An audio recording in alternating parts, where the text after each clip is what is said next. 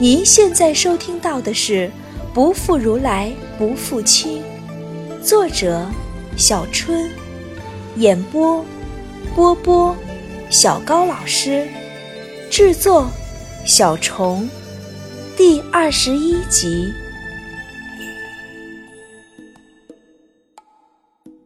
那一晚，他走之后，果真没再来。我以为我能平静。结果每天晚上从五点钟开始，我就一直待在屋里盯着门，直到城中灯火尽灭。我每天白天拿着素描本在苏巴什故城转悠，走着走着，总是会晃到雀离大寺门口，直到认识我的看门僧人朝我打招呼，我才猛然苏醒，落荒而逃。我的心无比的难受。似乎有千万只小手在抓着，在扯着，让我捧着素描本在工作时总是禁不住一遍又一遍地描绘他的模样，然后一遍又一遍地擦掉。离苏木遮只有两天了，依旧不见他的踪影。苏木遮结束，我无论如何得离开秋瓷。唉，离开之前，还能见上他一面吗？其实，心下明白的，不见才是最好的方式。离开了，就会忘了。晚上，我蜷在床上，依旧盯着门发呆。那堆曾经让我无比着迷的书摆在我眼前，也提不起兴致。十点了，二十一世纪时，十点钟夜生活还刚开始。而在这个时代，十点是真正夜深人静时。我叹气，又是一夜过去了。突然，院门被敲响，声音不重，却格外醒目。然后院子里响起了摩伯寻与人对话的声音，是范宇，是他。我的心咯噔一下，立马跳下床，飞奔了出去。他站在院子里跟摩伯寻说话。昏暗中看不出他的表情，我的疑惑越来越大。没有什么意外的话，他不会这么晚还来。总觉得有什么事情发生了。摩伯寻搓搓睡眼，又回屋了。他向我走来，步伐缓慢，好像沉重的抬不起脚步。如此深夜，我是不该来的。他的声音居然有丝颤抖。只是，心中积郁，到处闲走。竟然走到了这里，在门外徘徊已久，终是忍不住敲门了。他抬头看我，屋里的灯光透出，照见他脸上的悲痛。到底发生了什么事，让从来都是淡定的罗什有如此的悲伤神情？看看站在院子里有些手足无措的他，我用最柔和的声音说：“罗什，我们出去走走，好不好？”他不置信地看向我，眼里流过一丝感激，旋即垂头：“你披件外衣吧，夜凉。”整个苏巴什沉寂着，街上早已万灯皆灭。幸好月光莹亮，还能照见脚下的路。我们一路走着，仍是沉默。想来，这是我第一次那么晚跟他在一起，他恐怕也有些拘谨吧。苏巴什只是个附属小城，宗教意义大于军事意义，所以没有通常城池必有的城墙。走出几步路就出了城，到了城外的铜厂河。正是夏季，河水湍急，哗哗声在寂静的夜显得分外清晰。我们在河边找了块大石头坐下，我蜷着膝，静静地看他。月光洒在他身上，炫出一圈华晕。我在基滨西小城的师尊来了。盘头达多，传记里有鸠摩罗什为自己的小城师傅盘头达多说大乘教义的记载。你怎知他的名字？啊！我愣住了。我当然是读了资料才知道的。对了，我曾告诉过你的。想不到十年前的话，你还能记得。他小时候跟我说过，我我我怎么不记得了？我尴尬的转移话题，你跟他说大成教义了吧？他点头。这些日子，罗什一直与师尊一起研究大乘教义，遍述大乘精粹，以赢得师尊承认。师尊虽立罗什为大乘师，承认罗什立心说之成就。但仍是罗什的小乘师尊。我点头。在佛教的世界里，如果要建立起自己在教义上的终极权威，那么和带自己进入佛教教义大门的老师进行辩论，并赢得承认，就是最重要的一环。即使是像罗什这样的人，亦不例外。而显然，罗什是这次拉锯式辩论的最后胜利者。盘头达多最后虽说李实为师，但并未改变自身的学说立场。至少他并没有放弃自己所谓罗什的小城师的身份。难道这就是罗什沮丧的原因？罗什，每个人都有自身立场，你能劝服他尊称你为大城师已经不错了，何必一定要他放弃小城呢？他奇怪地看我。罗什没有狂妄到要师尊放弃小城，那你为何那么难过？他突然沉默了下来，眼光盯住河水，出神了半天。我母亲。他咬着薄薄的唇，似乎要咬出血来，颤抖着声音轻轻说：“师尊今天才告诉我，我母亲行至天竺。”三个月前，三个月前，已经登三国了。我不太明白，问道：“嗯，进登三国是什么？不是件好事情吗？”他叹息着，深吸一口气，平缓的回答：“三国，乃出家人修行所能达到的四个果位中，第二高之果位。”阿那嘎明，他看我依然疑惑，再解释说：“阿那嘎明可译为不还，即是说，正得此果，圆寂后住于无尽居天，禅定转身，到了灭受想定，即是解脱，不再还到凡夫的生死界中。”他咽一咽嗓子，再深吸一口气。声音却颤抖的厉害。母亲终得修行之果，掉出轮回，永登极乐了。啊！我终于脑子转过弯来了。他说了那么多，就是为了告诉我，奇婆，奇婆他，在天竺亡故了。史料只记载奇婆独自离开秋瓷到了印度，然后便再无文字记载。原来，他是死在了印度，而这个消息罗什才刚刚从盘头达多处听来。我呆呆地看向他，难怪他那么悲痛。奇婆对他的一生影响之大，无人能比。是母亲把他带入佛门。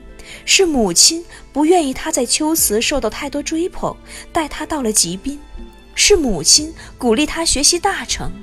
在他二十岁之前，他的一切都是由母亲安排的。奇婆对于鸠摩罗言来说不是一个好妻子，但对于罗什来说，她是个好母亲，一个带领者，引路人。罗什，你要是难过，不。他猛然抬高声音，语速急促：“我不难过。母亲金登三国，他离家所求的佛家解脱，终于得现。他进入西方极乐世界，从此便再无烦恼。我何来难过？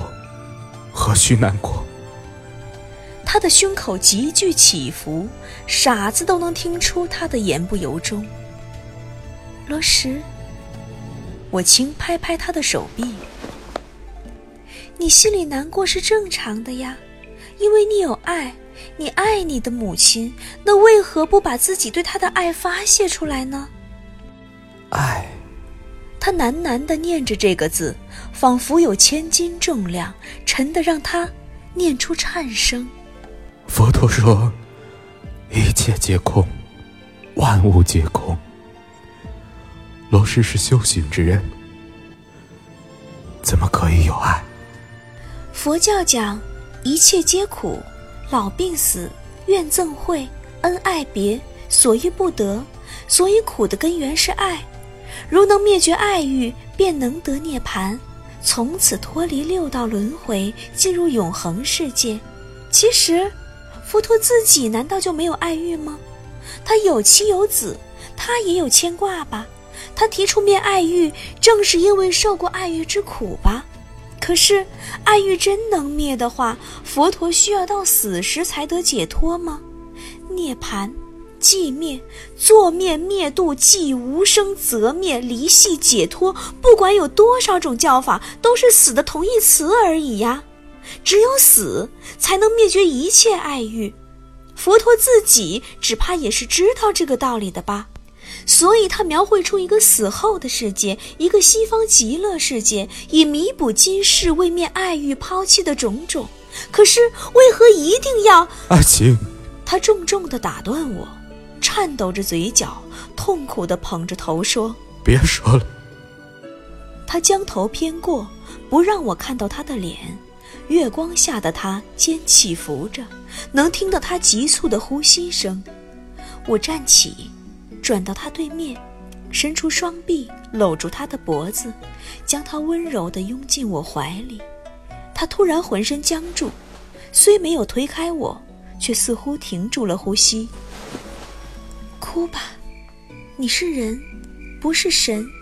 为亲人难过没什么不该的，想哭便痛痛快快的哭一场，那样会好受一些。我轻拍他的背，怀中的他虽然个子那么高，却瘦削的让人心疼。这一刻，真想化身为奇婆，替他安慰他。他顿了好一会儿。有些局促地伸手向前，用手臂圈住了我。他的动作非常轻，好像我是个纸人，会被捏碎。爱情，感觉出他胸膛急剧的起伏，手臂上传来的力在渐增，将我越搂越紧。爱情，爱情。他再低低唤我，肩上有些温热的湿，风吹过。快速冷却，又立刻被新的温湿染上。他终于能像正常人一样哭了。他哭了很久，仿佛这一生从未哭过。此刻要将积蓄一生的泪一并倾倒干净。我陪着他一起哭，我们就这样相拥着，直到哭完了所有力气，直到天荒地老。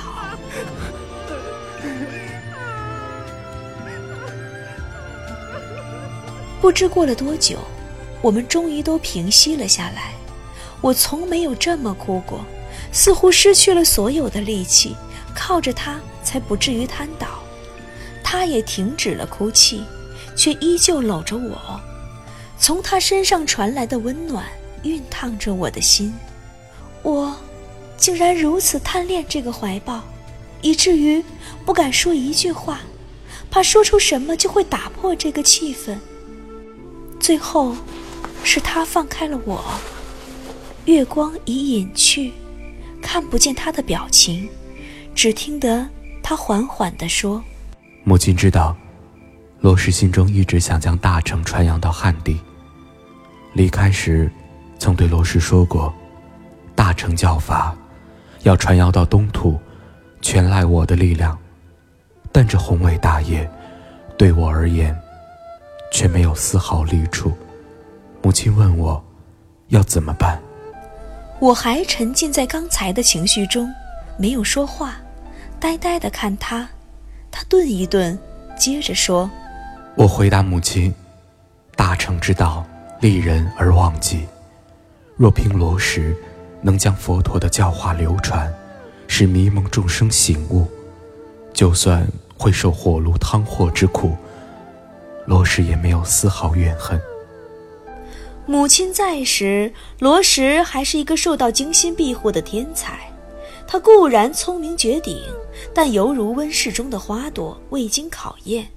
随着母亲的离去，此刻的他必须依靠毅力来坚持自己的理想了。他的理想小时候就已立了吧？他知不知道，他母亲所担心的会在将来成真？他去中原弘扬佛法付出的代价是一世的诟病。罗什，如果可以。我真的不愿知道你的未来，罗什。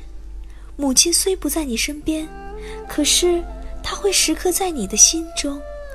当你有艰难困厄的时候，想想对母亲的承诺，你便能挺过去的，好吗？见他点头，我转移话题，希望他不再沉浸于悲痛中。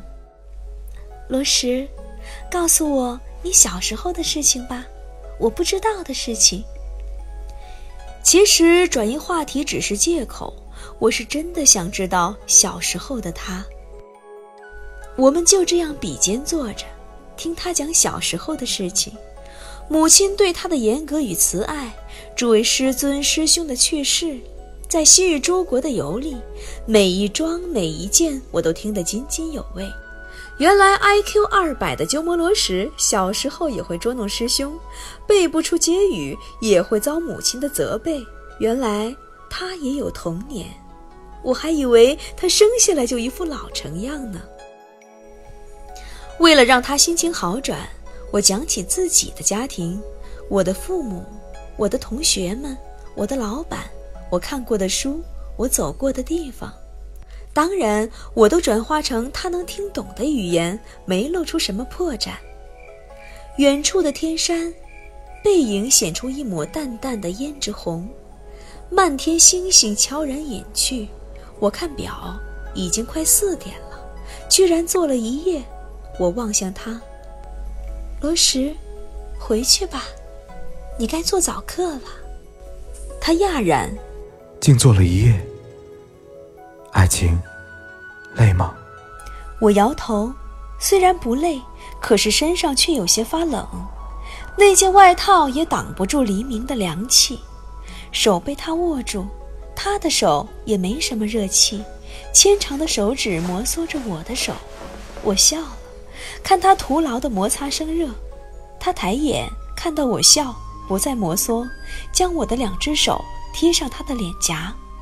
我的笑僵住了，如洪水冲过，心底最后一道防线彻底垮掉。我们就这样对视着，我的手贴在他微带热气的脸上，手心触到微微的渣，是新长的胡须。那一刻如醍醐灌顶，一道电流从头到脚激得我浑身战栗。我已经完完全全想明白了一件事情。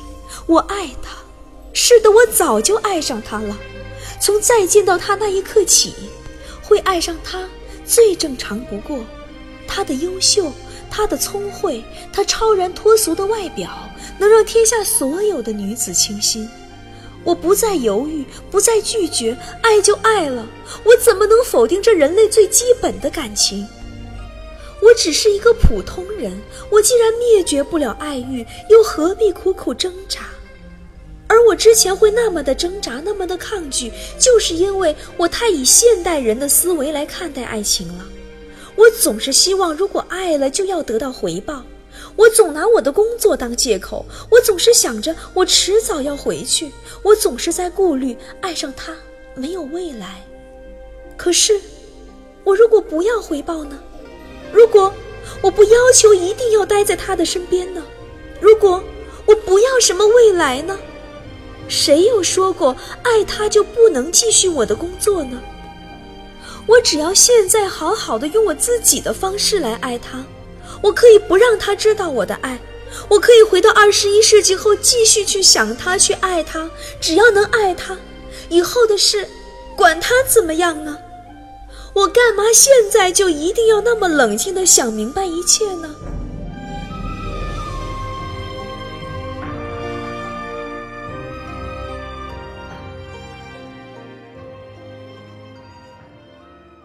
苏幕遮后日开始，你今日便去王城吧。温和的声音在耳边拂过。回去先好好睡一觉，然后我让乔多罗送你去王城。我已为你订好客栈了。还是你要住国师府？你不是一直想见福沙提婆吗？乔多罗愣一下，哦，是他的御用车夫。还是住客栈吧，我这样去国师府会吓到太多人的。至于福沙提婆，我想等离开秋兹前再去见她。等到苏幕遮结束，我就找机会见一见福沙提婆。她十年前那么的会黏我，但现在已经长成大小伙子了，有自己的生活。我不想介入太多，见上一面，能看到成年后的他也就可以了。我最想的，其实还是这个。嗯，你犹豫，犹豫，再犹豫，你你会不会去？他顿住，轻轻将我的手放下。师尊还在我处，况且我知道的，你们有离歌舞界。赶紧先压下心头飘过的失望，装作不在意的辩白。我只是随便问问你，不用去啊，不能去的。他不言语，站起身，微明的天光染在他褐红色的僧衣上，风扫过他的衣襟，他整个人如同雕塑一般凝在黎明中。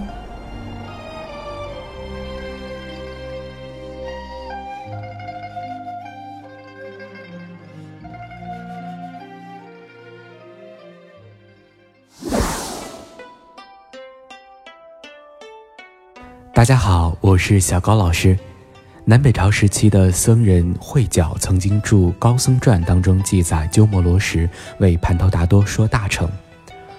俄而大师盘头达多不远而至，王曰：“大师何能远故？”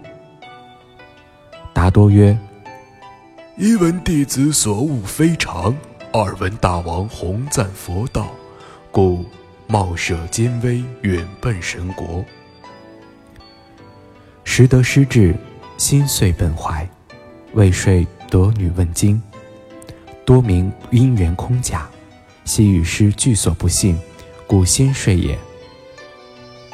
师谓时曰：“汝于大成见何异象而欲上之？”时曰：“大成身净明，有法皆空；小成偏局多诸漏失。”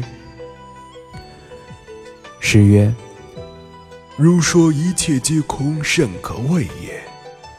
安舍有法而爱空乎？如昔狂人令技师既现即令细好，技师加意细若微尘，狂人犹恨其粗。技师大怒，乃指空使曰：‘此是细楼。’狂人曰：‘何以不见？’师曰：‘此楼极细。’”我公至良将有且不见，况他人焉？狂人大喜，以父之师，师亦笑焉，皆蒙上赏而实无物。汝之孔法亦有此也。实乃连累而陈之，往复苦至今一月余日，方乃信服。师叹曰：“师不能达反起之志，厌于今矣。”于是李时为师言：“和尚是我大成师，我是和尚小成师矣。”慧皎的《高僧传》里，奇婆与鸠摩罗什的最后对话是这样的：师母临去，谓师曰：“方等身教，应大禅真丹，传之东土，为尔之力，但于自身无力。”岂可如何？诗曰：“大师之道，利弊忘屈。若必使大化流传，能洗物蒙俗。遂复身当炉火，苦而无恨。”